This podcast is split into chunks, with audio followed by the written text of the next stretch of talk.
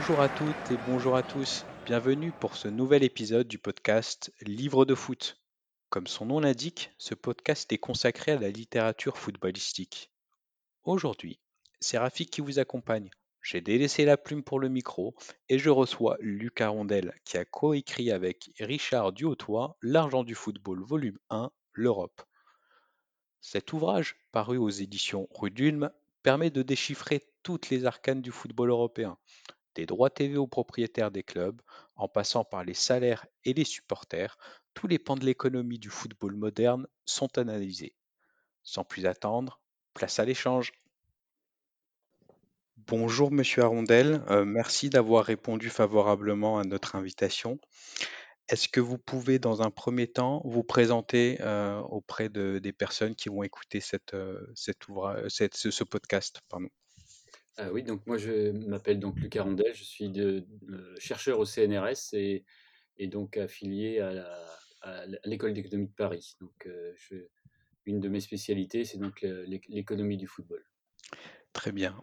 Euh, est-ce que vous pouvez nous présenter euh, la genèse de ce projet et qu'est-ce qui a motivé euh, la rédaction de, de ce livre, s'il vous plaît?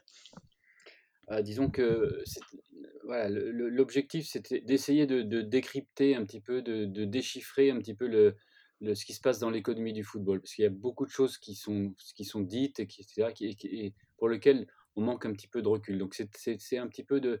Notre objectif, c'est de mettre de, le- de l'analyse économique au service de, de l'économie du football pour essayer de, de mieux comprendre ce qui, ce qui est en train de se passer ou ce qui s'est passé dans, ce qui s'est passé dans, dans, dans- son histoire. Très bien.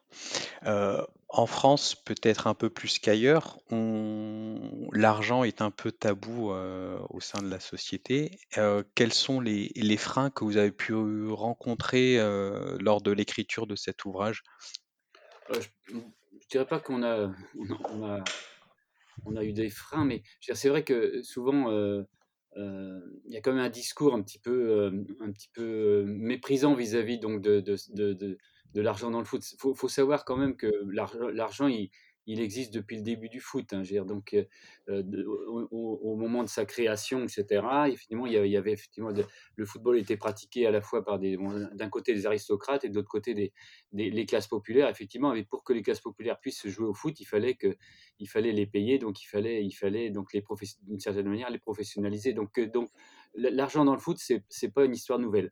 Ce qui, ce qui semble choquer les gens, c'est c'est c'est un petit peu le, le fait que depuis, on va dire depuis les années 90, depuis l'arrêt Bosman, euh, c'est vrai qu'il y a de plus en plus d'argent dans, dans, le football, mais tout ça, et c'est vrai que c'est un des, un des apports du livre, c'est de relativiser un petit peu cette, euh, cette, euh, cette masse d'argent par rapport à, à, tout le reste de l'économie. Quoi. Parce que c'est vrai que le, si on regarde par exemple le, le- les chiffres d'affaires de tous les clubs en, en Europe, par exemple dans le, on va dire, si on se restreint au Big Five européen, c'est à peu près ces 17 milliards d'euros. C'est absolument rien au niveau de, l'économie. C'est aussi, euh, en, comparaison avec les grandes multinationales, c'est pas, pas énormément d'argent. Donc c'est aussi un, des objectifs du livre, c'était aussi de, de, faire un peu le, d'aller un petit peu contre certaines idées reçues. Oui, tout à fait. euh, on- comme vous le soulignez, hein, dans, dans votre ouvrage, on, on a l'habitude, dans l'imaginaire un peu euh, et, et dans les médias un peu mainstream, de, de véhiculer un peu une image euh, des joueurs de football euh, comme des, euh, des nantis, Oui. euh, alors que ben, dans votre livre, on découvre euh, bah, que le- l'économie du football, c'est un tout petit segment euh, à l'échelle euh, à l'échelle mondiale. euh. donc, euh, Comment vous percevez et vous analysez cette dichotomie entre euh, l'image véhiculée et, euh, et la réalité? Bah, disons que euh, c'est un, des paradoxes qu'on connaît, bien en économie, c'est le, le- c'est le problème de l'appropriabilité de, de- de- du bien football. C'est-à-dire qu'effectivement, il y a, il y, a, il y, a, il y, a, un football, il y a un spectacle, enfin un spectacle, un jeu, comme vous l'appelez comme vous voulez, etc., qui est absolument, qui est, qui est très populaire. quoi. C'est sans doute le, le sport le plus populaire dans, dans- dans le monde entier. Mais si, si vous voulez, c'est c'est, euh, le- le- l'économie, l'économie du football a- arrive à, euh, n'arrive pas à récupérer tout, tout, euh, tout, tout l'argent que, que cette popularité génère. Quoi, je veux dire. C'est ce qu'on appelle le problème de l'appropriabilité. Donc c'est vrai que on entend beaucoup parler de football parce que c'est le, sport le plus populaire, mais d'une certaine manière, d'un point de vue économique, c'est pas, c'est pas, voilà, c'est pas, c'est pas à la hauteur de cette popularité. Très bien. Et justement, euh, c'est depuis ces quelques mois, euh, voire euh, ah, deux, deux, trois ans, on, on voit beaucoup d'investisseurs euh, et de d'investisseurs euh, de l'autre côté de l'Atlantique qui Mmh. traversent l'Atlantique, euh, que ce soit des fonds d'investissement ou des propriétaires de, de franchises de sport US. On, sait que ces investisseurs, ce ne sont pas des philanthropes. Euh, on découvre aussi et on réapprend euh, dans votre ouvrage que le niveau de rentabilité euh, de l'industrie footballistique est au mieux très faible. Quand on, on connaît en fait cet attrait pour la rentabilité de ces, profils d'investisseurs, comment vous expliquez euh, cet afflux assez important de, nouveaux investisseurs avec ce profil-là? Alors, ça, votre question est intéressante parce que c'est vraiment un des faits marquants de, l'évolution, enfin quand on observe depuis l'économie du football depuis une trentaine d'années, c'est vraiment un des, enfin, un des facteurs assez, assez importants hein, en, en prévision de ce qui va se passer, quoi, sans Parce que c'est vrai que depuis les années 90, euh, sous les, principaux investisseurs dans le football, hein, c'était bon, voilà, on avait des, milliardaires, on avait aussi bon, des, fonds souverains. Euh, mais ce qui, est, ce qui est vraiment nouveau aujourd'hui, hein, et ça, ça s'est accéléré avec, euh, même si c'était présent avant, ça s'est accéléré avec la crise du Covid, c'est l'apparition de, de, de, nouveaux acteurs, bah, même si on, il y en avait certains qui étaient déjà, déjà dans le football, hein, en Angleterre notamment. Euh, C'est-à-dire les, les d'un côté les, fonds d'investissement, les fonds privés, les fonds d'investissement, et puis d'autres, la nationalité effectivement de, de ces, euh, de ces fonds. C'est souvent c'est beaucoup, beaucoup de, de, de, de, ressortissants américains. Quoi. Alors c'est vrai que de prime abord, on peut être un peu surpris parce que, un, si vous regardez, bon, on, on, en fait bien état dans, le, dans notre livre, c'est-à-dire si on regarde depuis les années 90, on ne peut pas dire que le football soit une activité qui soit très, très, très rentable et très profitable. Au, au niveau de ses, résultats d'exploitation. C'est-à-dire qu'effectivement, l'objectif des clubs de foot, c'est de maximiser les victoires pour la plupart d'entre eux. Effectivement, si vous voulez maximiser les victoires, si vous voulez des titres, il faut dépenser beaucoup d'argent en salaire. Et donc, c'est, les, joueurs qui captent un petit peu tout, l'argent qui est généré par le football. Donc, donc, même si c'est un peu en train de changer au niveau de l'Angleterre, c'est-à-dire qu'on voit quand même des clubs qui sont, vu, le, montant des, droits TV notamment et des, revenus commerciaux, on voit quand même certains clubs qui commencent à faire euh, des, bénéfices. Mais c'est vrai que bon, depuis, euh, voilà, depuis, euh, depuis les années 90, on ne peut pas dire que le, les, clubs de foot soient, des entreprises qui soient très très profitables. Donc c'est vrai que alors il faut regarder la, rentabilité donc économique du football, il faut, il faut regarder un petit peu ailleurs. Donc il y a deux, il y a deux secteurs où on peut faire, de, on peut faire un peu d'argent euh, dans le foot. Hein. C'est un, le marché des transferts. Et puis deux, c'est aussi le, le, le, marché des, des, clubs de foot, c'est-à-dire de, de, de, la valeur des clubs de foot. Donc, donc il, y a, ces deux dimensions-là. Quoi, donc, euh, donc le, marché des, le marché des joueurs et puis le, la, revente des clubs. Et puis, bon, euh, il y a aussi le, fait que les, ces investisseurs-là euh, anticipent aussi encore une augmentation des, euh, droits télé, hein, notamment en France, par exemple. Alors aussi, il y a, peut-être un dernier élément, c'est est-ce qu'il n'y a, pas aussi euh, l'objectif hein, de, fermer un petit peu, ça c'est vraiment dans la, culture américaine, c'est-à-dire de fermer les ligues. Quoi. Et là, on voit, on voit, on voit, on voit donc en point de mire, on voit la création de la Super League.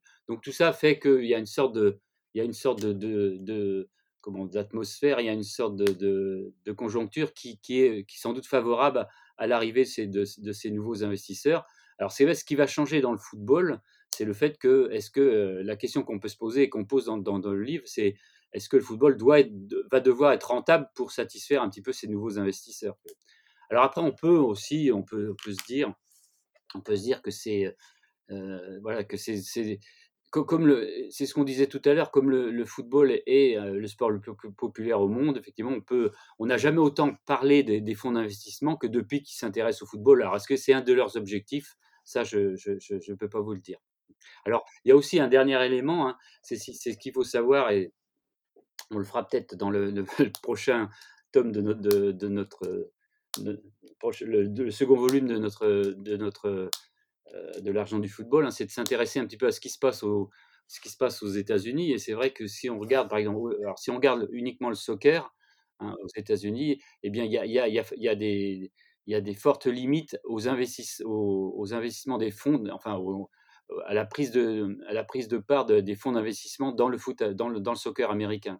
Donc c'est vrai que s'ils s'intéressent au football, ils sont obligés de se tourner vers l'Europe et c'est vrai que par rapport il y a aussi par rapport donc au soccer américain, le football européen est même sur un sentier de croissance qui est nettement plus élevé. Très bien. On aura l'occasion, heu, au cours de cet échange, heu, de revenir sur, sur cette, super heu, notamment, bien évidemment. En en revenant un peu sur, les profils, on va dire, nord-américains des des propriétaires, on a, heu, au sein de de la Ligue 1, heu, l'un des clubs phares, l'OM pour ne pas le citer, qui a été, heu, racheté par, McCourt. Heu, Mmh mh. depuis plusieurs mois, il y a un serpent de mer qui vi qui revient un peu, au niveau de de la vente de de l'OM éventuellement.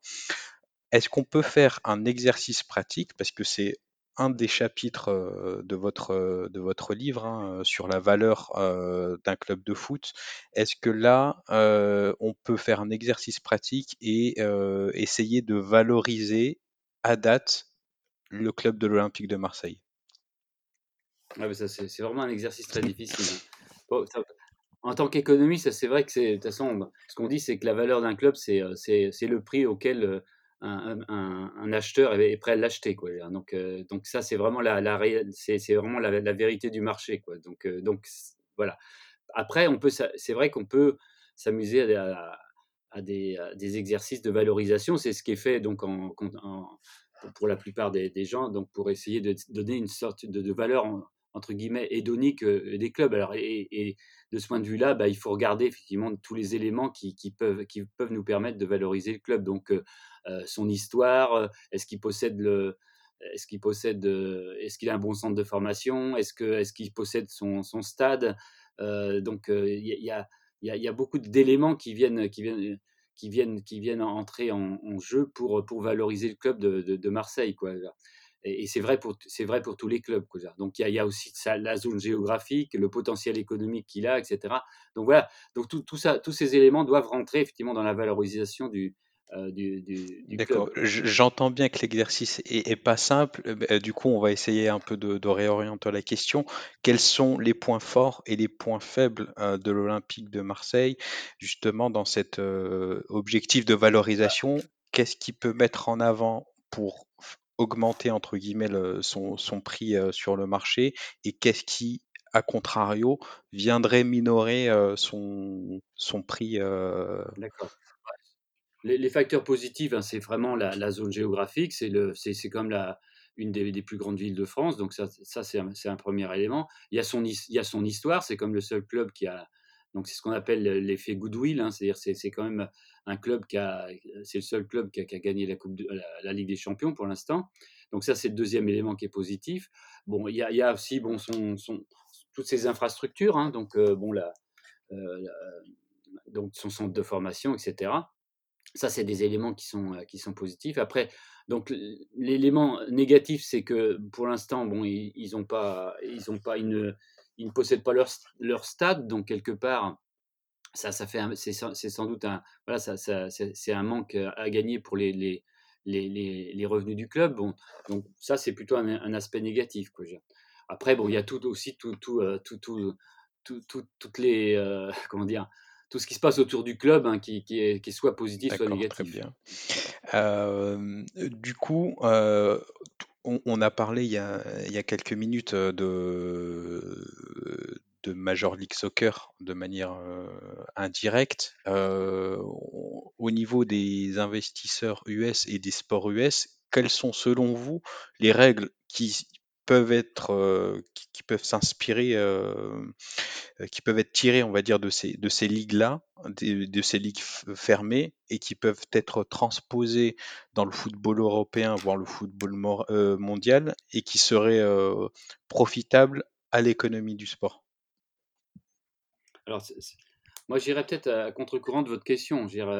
C'est plutôt, je pense, moi, de mon point de vue, euh, c'est plutôt au, soccer américain de s'inspirer du, foot européen, parce qu'effectivement, si on regarde, euh, si on regarde ce qui se passe, on peut pas dire que même si hein, l'AMS a un certain succès, on peut pas dire qu'effectivement, d'un point de vue économique, on soit vraiment dans, les euh, dans, les ligues majeures. Quoi. C'est- c'est- c'est- La MLS est, plutôt considérée comme une ligue entre guillemets mineure pour l'instant. Donc quelque part, si on s'interroge en termes de système économique, en termes de, eh bien, ce qu'on observe, c'est que c'est plutôt le, foot européen qui, fonctionne bien, alors que le, soccer américain, bon, est, plutôt un petit peu à la traîne de, ce point de vue-là. Alors, la question qu'on peut se poser, c'est pourquoi l'organisation euh, du sport euh, collectif aux États-Unis, à travers bon, les ligues fermées, à travers tout un tas de régulations, pourquoi ça marche dans, certains cas, c'est-à-dire dans, le cas du basket, du football américain, euh, euh, du baseball et, du hockey sur glace, pourquoi ça marche sur ces sports-là et ça ne marche pas au niveau, au niveau du, foot, du, soccer, on va dire? Eh bien, tout simplement, c'est effectivement, euh, euh, vous avez affaire d'un côté à des, sports qui sont, sont, assez, qui, sont assez spécifiques aux États-Unis, alors que le football, effectivement, il est, complètement mondialisé. Donc, quelque part, on voit bien que voilà, les, les, les, règles, les règles financières qui sont imposées donc à la MLS euh, ne peuvent pas fonctionner pour que la MLS ait, ait, ait du succès et devienne une ligne majeure. Donc, quelque part, euh, voilà, c'est plutôt, moi je, vois d'un point de vue économique, hein, c'est plutôt, euh, c'est plutôt, euh, c'est plutôt l'inverse qu'il faudrait, qu'il faudrait appliquer, c'est-à-dire essayer de, libéraliser un petit peu la, la, ligue américaine pour qu'elle puisse se développer, se développer économiquement. Alors après, on peut, pour, euh, pour rebondir un peu sur votre question, c'est vrai que là, il y, a beaucoup de beaucoup d'intervenants, beaucoup d'experts entre guillemets qui, qui, euh, qui, regardent un peu du côté des États-Unis pour essayer de réguler un petit peu le football euh, en Europe. Quoi. Donc il y, a ce désir de, de, vouloir le réguler. Donc la régulation. C'est vrai que on entend beaucoup parler de, de salary cap, hein, c'est-à-dire de plafond salarial. Alors ce qui a été proposé jusqu'à présent, hein, c'est que limiter, euh, limiter le, la masse des salaires dans les revenus des clubs, c'est bon, c'est de mon point de vue, c'est pas c'est pas un plafond salarial, c'est juste une règle de, de, bonne gestion. Hein. C'est-à-dire que si on regarde donc comment fonctionne le plafond salarial aux États-Unis, c'est beaucoup plus drastique. Les règles sont beaucoup plus drastiques. C'est-à-dire que vous avez un montant absolu qui ne doit pas être dépassé. Alors effectivement, il y a des euh, il y a des moyens de, de crever ce plafond, hein, c'est-à-dire euh, les, joueurs désignés, le, les allocations les allocations de monnaie, etc. Mais c'est vrai que quelque part, c'est vraiment une une, une, une, régulation qui, qui, est très forte. Mais il faut pas aussi, il faut, faut voir. Alors c'est vrai que pourquoi on, a des systèmes complètement différents comme ça, ça s'explique plus par des, des, raisons historiques que des raisons morales. Hein, je veux dire, donc, euh, euh, parce qu'effectivement, je pense que la, le sport collectif américain s'est inspiré des premières ligues qui ont été créées donc au début du, 19e, du, du, 20e, euh, du 20e siècle, c'est-à-dire c'est surtout le baseball. Donc après, ils ont un peu continué sur ces modèles-là. Mais c'est vrai qu'on voit quand même aux États-Unis apparaître certaines critiques maintenant du du modèle, du modèle de la MLS, de la part par exemple de David Beckham. De, voilà, donc on voit effectivement que c'est plutôt, c'est plutôt, on est plutôt à front inversé hein, par rapport à, votre question, c'est-à-dire que c'est plutôt le soccer américain qui s'inspire du football européen. Alors c'est vrai que c'est, voilà, il y a beaucoup de, je vous dis, il y a, euh, comme, effectivement l'argent du côté européen, euh, comme l'argent est, est, beaucoup critiqué. Hein, est beaucoup critiqué en, en Europe dans, dans, le football, effectivement, bon, on a tendance à vouloir le, euh, réguler, beaucoup oui. le réguler et donc regarder ce qui se passe aux, aux États-Unis. Mais par exemple, l'image qu'on donne du sport collectif aux États-Unis, c'est grosso modo, c'est de dire voilà, c'est une c'est une, une, économie socialiste dans une économie de, de libre marché. D'accord, très bien, c'est très intéressant. Euh, au niveau de justement du, football européen, euh, on a euh, donc un système pyramidal, promotion, relégation, euh, et en, Angleterre, on a, je vais utiliser une, image qui peut peut-être froisser certaines personnes, mais une sorte de parachute doré pour les, clubs qui seraient relégués en, Championship. en France, on a également sur le papier un type d'accompagnement, mais qui n'est pas du tout dans les mêmes proportions que ce qui, se, se réalise outre-Manche. pourquoi et, est-ce que vous pensez que c'est bénéfique d'accompagner de, manière forte les clubs qui sont relégués? Alors ça, c'est vraiment une question très intéressante. Alors c'est vrai que, bon, j'ai oublié de, de, de, le signaler tout à l'heure, bon, enfin, mais ça tout le monde, tout le monde le connaît. mais c'est vrai qu'il y a l'autre spécificité hein, du, du, foot américain par rapport au foot européen, c'est donc c'est, cette fermeture de ligue, quoi. Donc ça, c'est vrai que, et je pense que, voilà, je pense que quelque part, le, la culture européenne du foot européen est très attachée effectivement à ce système de promotion-relégation un peu, un peu méritocratique. Et je pense que c'est un des éléments qui a joué en défaveur de, de, du projet de Super League qu'on a vu en avril de 2021. Euh, je ne pense pas que les supporters européens soient prêts, euh, soient prêts à, fermer complètement les ligues. Donc, euh, quelque part, ça, c'est un des éléments à prendre en, considération.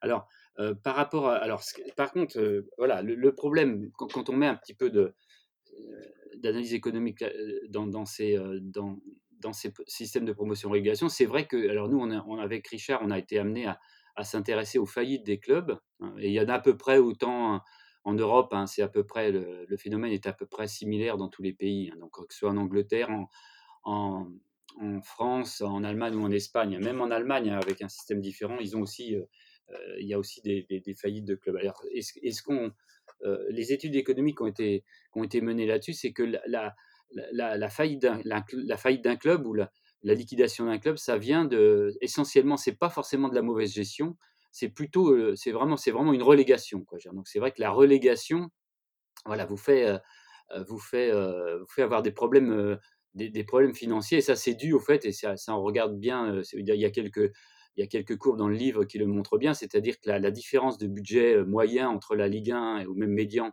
entre la Ligue 1 et la, Ligue 2 est, un peu abyssal. Quoi. Donc, quelque part, quand vous descendez, euh, descendez euh, donc en Ligue inférieure, vous, vous, avez, heurtez à des problèmes financiers. Ça, c'est un peu une évidence. Mais c'est ça, c'est une des raisons qui vous, euh, qui, vous, qui, explique les faillites des clubs.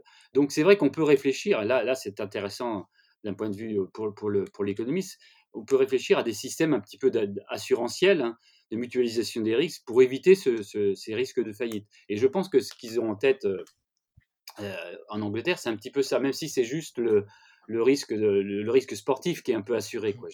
Donc quelque part, c'est vrai que pendant quelques années, ah bah, vous bénéficiez encore hein, de la manne financière de, la division dans laquelle vous avez joué. Alors ça crée, des, ça crée un déséquilibre sportif au niveau de la, la division inférieure. Mais c'est vrai que d'un point de vue économique, c'est n'est pas absurde. C'est-à-dire que si on parle de régulation et puis de mutualisation des risques, c'est une, des, mesures qui pourrait être euh, dans le, euh, pour enfin, euh, une des mesures dont on pourrait s'inspirer en France, quoi, au niveau de la Ligue 1. Quoi.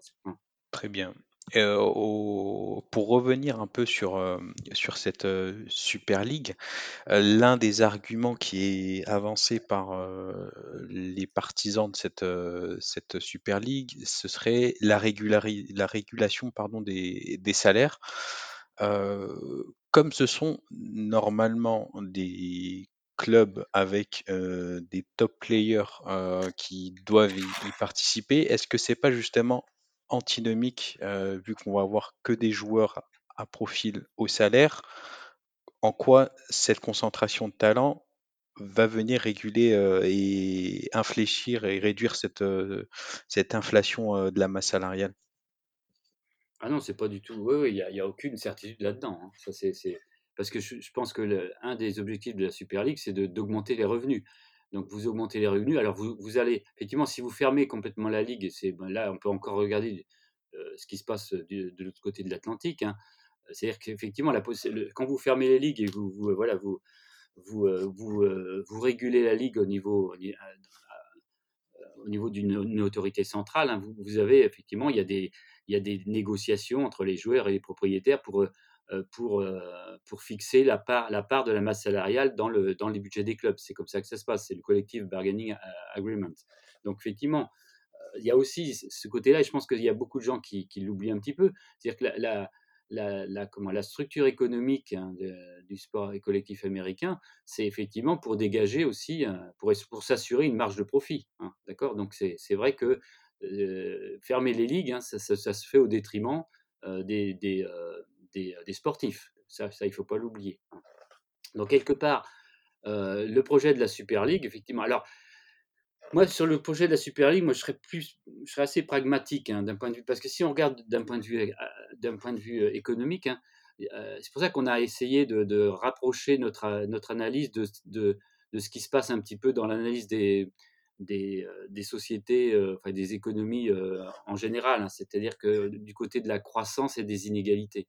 C'est vrai qu'on a vu le football, et c'est un petit peu à l'image de, l'image de, de l'économie en général. C'est on a vu donc le football qui, a, connu une forte croissance, mais aussi il y a beaucoup d'inégalités qui ont augmenté. Quoi. Donc il y a des inégalités entre championnats. Hein, donc on a vu l'Angleterre qui, qui, euh, qui, se, qui, a connu un sentier de croissance beaucoup plus élevé que, que ses, homologues européens. Il y a eu des inégalités au sein des championnats. Bon, il y a quelques équipes souvent, et ça c'est à peu près vrai dans tous les championnats, il y a quelques équipes qui, euh, ont, augmenté énormément le revenu au détriment, enfin, par rapport aux autres.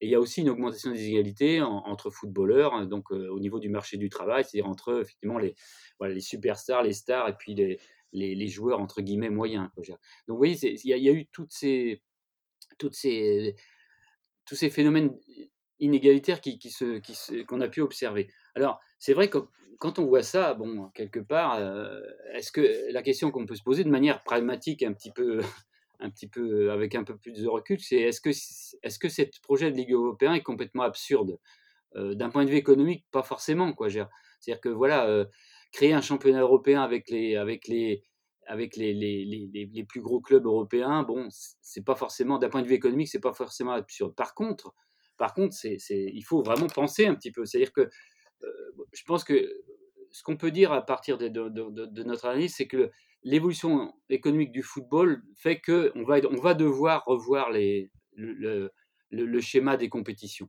Donc voilà, et, la Super League fait partie de, cette, de, cette réforme des, des, des, compétitions.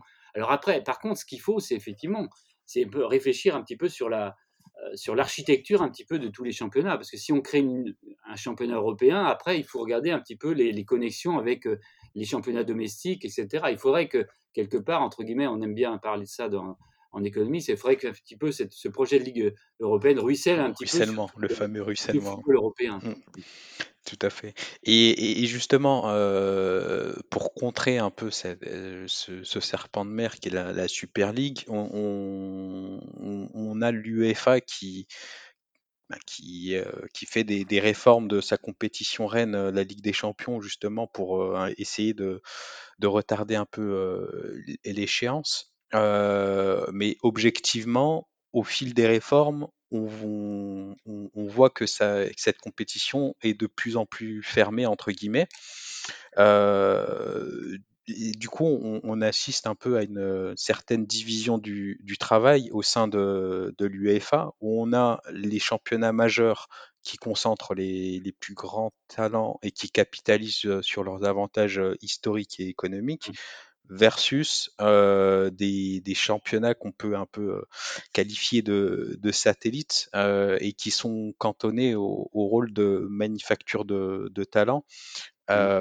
Comment on peut éventuellement essayer de réduire l'écart entre ces deux catégories et justement, comme vous n'avez pas dit justement de, de, ruissellement, faire en sorte que le, les, les, les, championnats, euh, on va dire satellitaires, euh, soient un peu plus euh, performants dans, sur, la chaîne, sur la scène européenne bah, C'est une question difficile. Hein.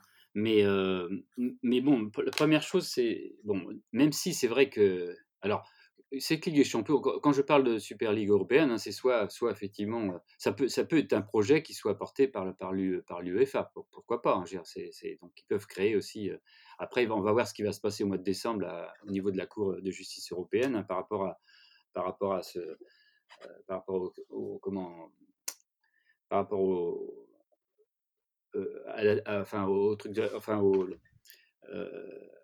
sur la concurrence, quoi, mmh. le de la concurrence. Mais euh,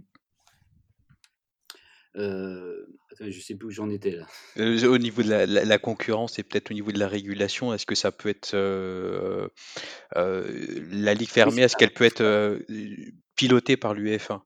Donc, donc il y avait ce projet de la, Super League là, en, en, avril 2021. C'était effectivement, il y avait un projet de, fermer complètement la, de fermer complètement la, ligue quoi, quelques clubs. Donc ça, c'est vrai que je pense que c'est quelque chose qui, aura du mal à passer au niveau, au niveau européen.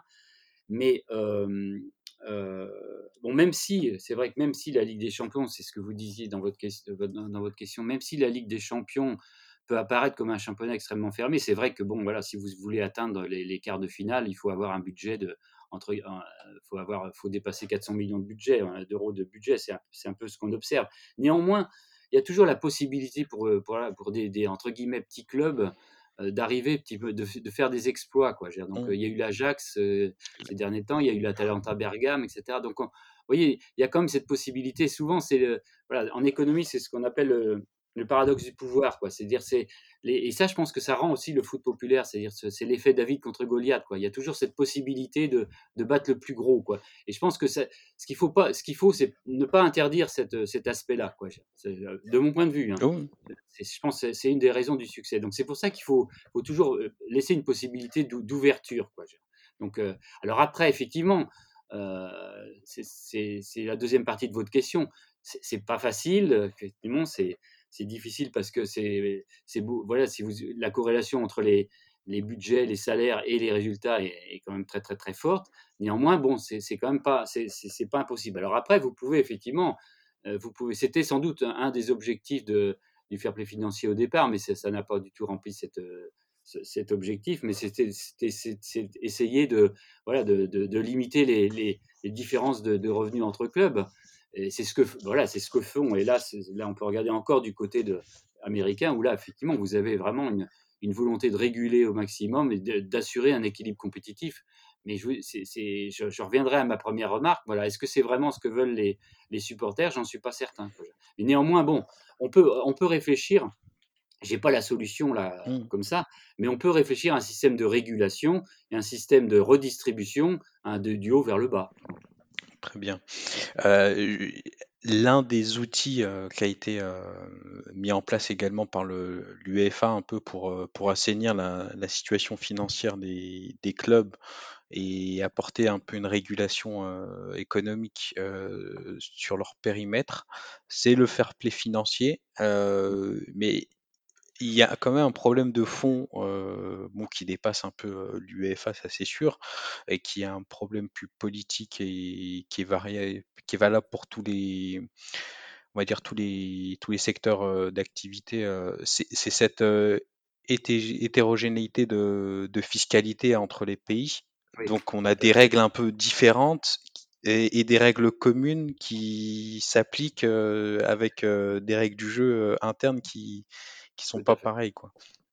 Bah, vous avez tout à fait raison. Là, le projet, effectivement, de, le projet, par exemple, de, de, d'instaurer un, plafond salarial, entre guillemets, à limiter, par exemple, à 70% les, la, masse salariale sur les budgets des clubs. Bon, déjà, effectivement, c'est, ce que je disais tout à l'heure, hein, ça changera pas grand-chose au niveau de la, au niveau de la, au niveau des, de l'équilibre compétitif. Hein. Et puis, en plus, vous vous heurtez, hein, c'est juste une règle de bonne gestion, mais en plus, vous vous heurtez, vous, vous allez vous heurter à la, à l'hétérogénéité des systèmes fiscaux en Europe, tout à fait.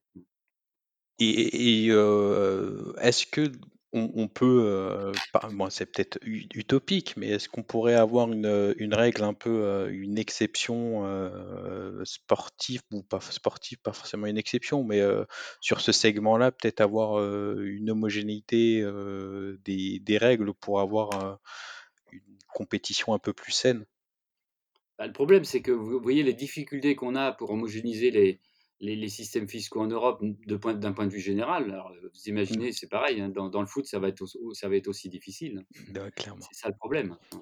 Donc, euh, donc je pense que, je pense que ça, ça vient, c'est plutôt, euh, voilà, ça viendra plutôt de l'économie euh, en général et ça s'appliquera au football. Quoi. Je pense que moi, je vois, plus ça comme ça, parce que c'est quand même assez compliqué. Au, niveau du football aussi, euh, et, je reviens sur le, périmètre national, euh, la Ligue 1 euh, veut un peu s'installer et via la, la, société commerciale qui, a été créée au niveau pour, ben, pour gérer oui, entre autres le, les, droits TV. Vous m'arrêtez si je me trompe. Hein, quels sont, selon vous, euh, les leviers qui peuvent être mis en action pour euh, bon, le, fameux milliard, on voit ce qu'il a coûté euh, à, la Ligue et au club français. Mmh. c'est un peu une victoire à la Pyrrhus à laquelle on, a assisté. quels sont les leviers qui peuvent être mis en œuvre pour justement maximiser ces revenus de, de, droits TV euh, et ainsi euh, ben, voir euh, des, clubs qui sont un peu plus compétitifs si, si tant est que cette manne soit bien, bien gérée et bien utilisée. Alors, donc, premier, le premier, premier aspect de votre question, c'est vrai que c'est. Alors, on en a parlé tout à l'heure, c'est l'arrivée, par exemple, des fonds d'investissement dans, dans, le football. Voilà, on a parlé beaucoup de, leurs investissements dans, les clubs. Mais bon, ce qu'il ne faut pas oublier, c'est effectivement que les, les fonds d'investissement donc, euh, interviennent dans le football au niveau, des, au niveau des ligues et même au niveau des compétitions. Et c'est vrai que ça, change un peu euh, au niveau de la, rentabilité des investissements, ça change du, tout au tout. C'est-à-dire que par exemple, si on prend l'exemple du cas français, hein, de la Ligue française, donc ça veut dire que le CVC a pris, a pris des parts dans la société commerciale euh, de, de, de la LFP. Et donc, normalement, on n'est pas, connaît pas effectivement les, détails du, contrat entre les deux parties, mais grosso modo, normalement, ça, donnera à CVC le droit de, prélever une part des, droits télé actuels et des, futurs droits télé, quoi. Donc, au prorata, effectivement, de, leur participation dans, cette société commerciale.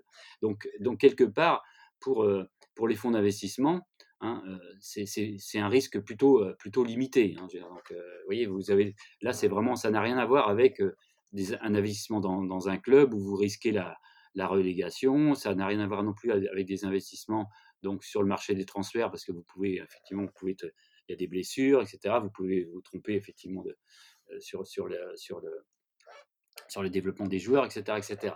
Donc là on est vraiment sur un autre aspect hein, de des, investissements, de, la participation des fonds, dans, de, l'entrée des fonds dans, dans, le football.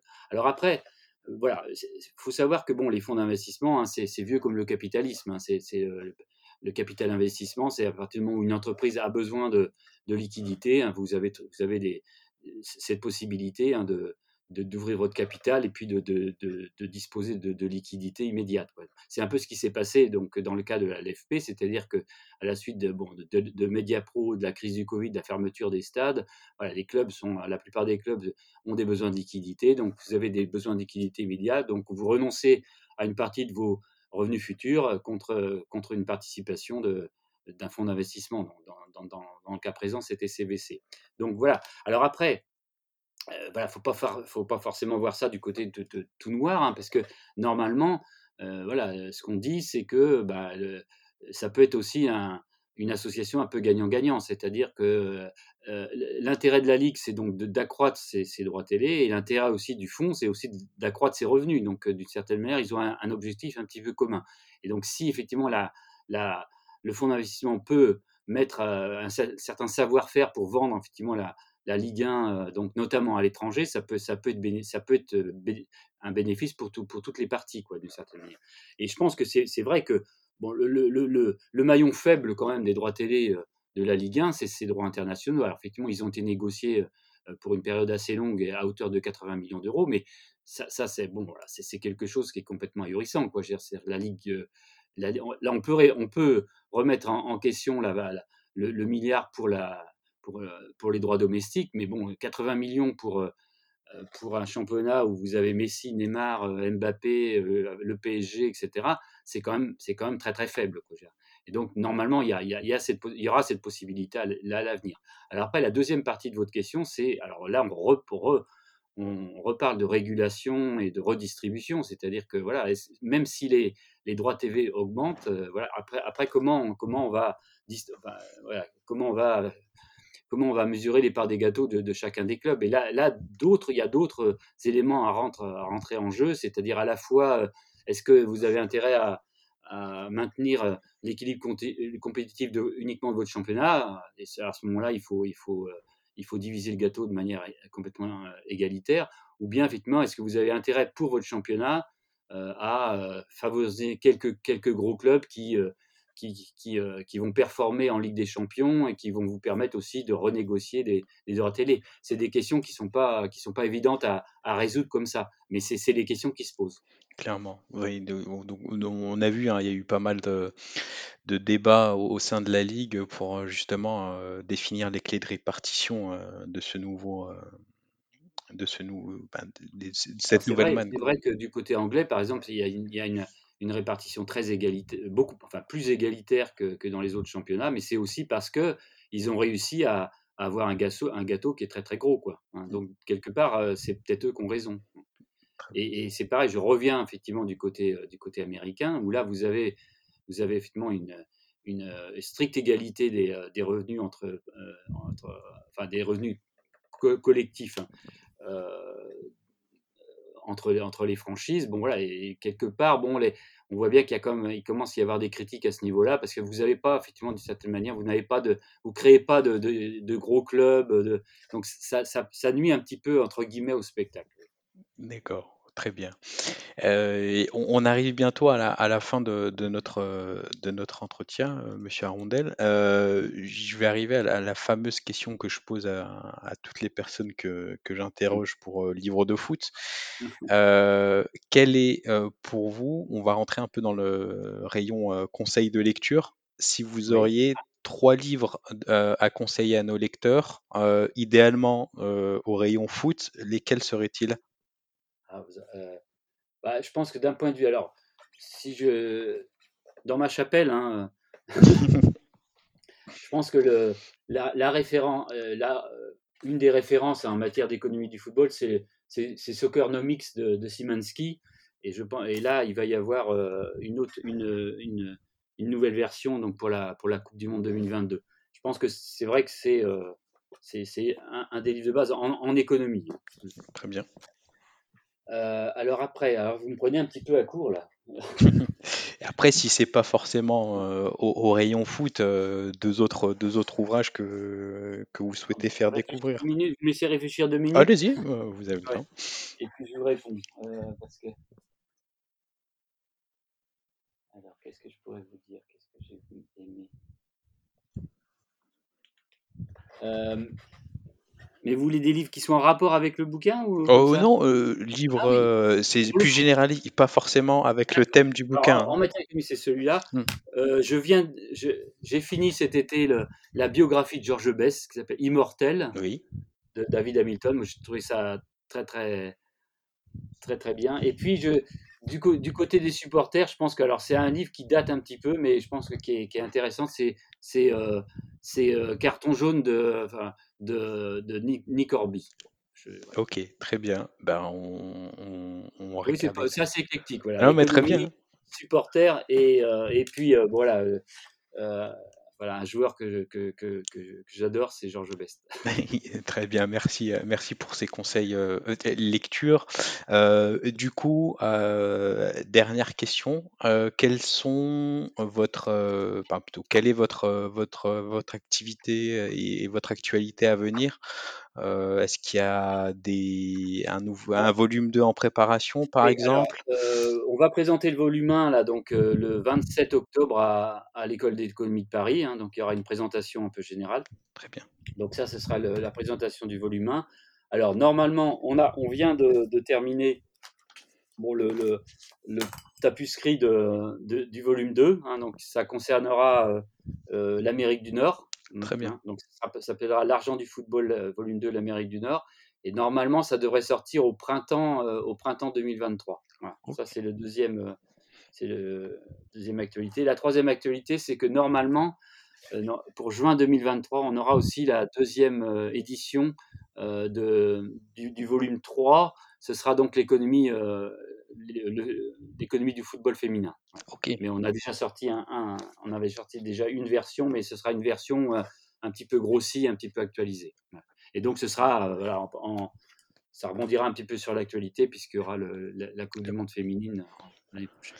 Très bien, ben, on, on espère euh, vous revoir euh, pour ces échéances et pour euh, débattre à nouveau de, remercie de vos c'était très intéressant. J'espère que c'est pas- c'était pas trop, Euh, trop, non, trop obscur. non, non, très bien. Bah, à l'image de votre livre, hein, c'est quelque chose qui, euh, c'est un Ouais, livre qui est assez abordable. Il faut pas forcément oui, avoir des notions euh, très ça que par poussées. rapport à vos questions, j'ai vu que vous aviez un peu abordé les, toutes les questions un petit peu qu'on qu'on posait dans, ce, dans, dans le livre. Voilà, donc euh, c'est vrai que le- finalement, le- voilà, la question qu'on pose à la fin, c'est ça. C'est qu'est-ce que sera le football euh, au XXIe siècle, d'un point de vue économique. C'est ça, c'est ça, c'est la question. Très bien, ben, on, va prêter attention à tout ça et, et- et votre livre, encore une fois, est- permet de déchiffrer et, euh, pas mal de et d'ouvrir pas mal de portes euh, vous l'avez lu en, en- en entier? Oui, oui, oui, Et là-dessus. qu'est-ce que vous en avez pensé, franchement? Euh, euh, non, mais franchement, bah, comme je le dis et je le dis et j'étais en train de le lire, c'est c'est un ouvrage qui est assez abordable, euh, qui, bah, qui,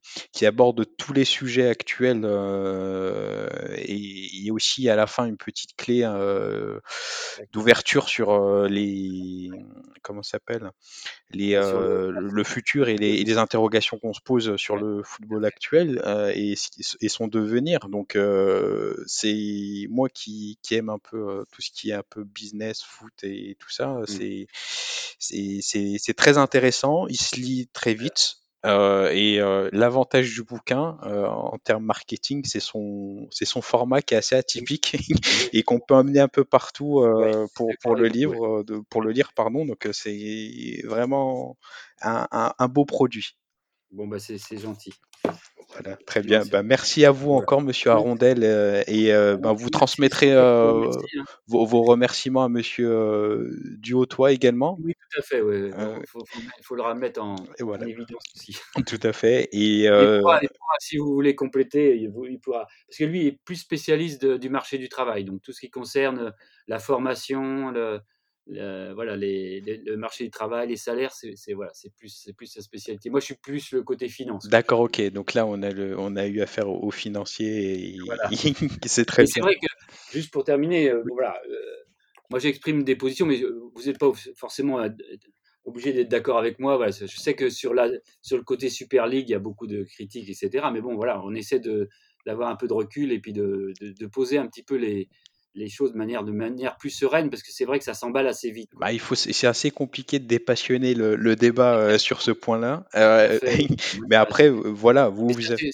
c'est, comme, en général, hein, c'est de plus en plus difficile de dialoguer. Quoi. Oui, non, mais après, c'est euh, quand on, on veut avoir une vision économique objective, il faut, savoir écouter tous les arguments factuels qui, se posent sur la table, quoi. voilà, je j'ai pas, j'ai pas, je suis pas dans le secret des dieux, j'ai pas, je, je prétends pas avoir la, la, la bonne parole. hein. Très bien. Ben, merci encore une fois pour euh, le temps alloué et euh, ben, pour toutes les personnes qui veulent se procurer le livre, euh, L'argent du football, volume 1, l'Europe, aux éditions Rue d'Ulm. On mettra les liens éventuels euh, sur euh, les liens pour se le procurer euh, en description. Et pour toutes les personnes qui ont apprécié ce podcast, on vous invite à, à, mettre un 5 étoiles et éventuellement aussi mettre un petit commentaire sur toutes les plateformes de, de podcast. Apple Podcast, Google Podcast, euh, Spotify également, Deezer également. Donc, euh, on est sur toutes les plateformes. N'hésitez pas à en parler autour de vous si ça vous plaît. Et euh, on vous dit à, à très vite.